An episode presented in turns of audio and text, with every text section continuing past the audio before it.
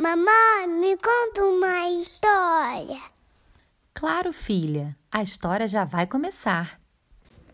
Hora do banho.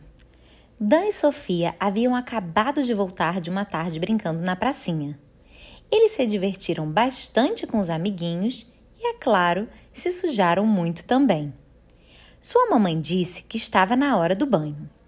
Os dois não gostaram muito da ideia, porque queriam brincar mais um pouquinho.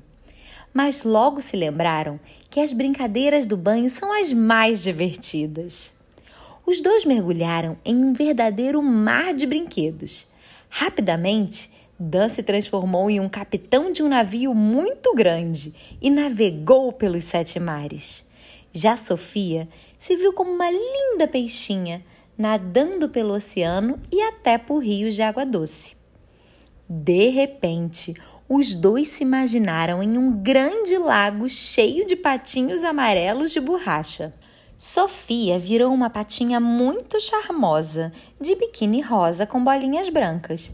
E Dan, um pato marinheiro, com uniforme listrado azul e branco.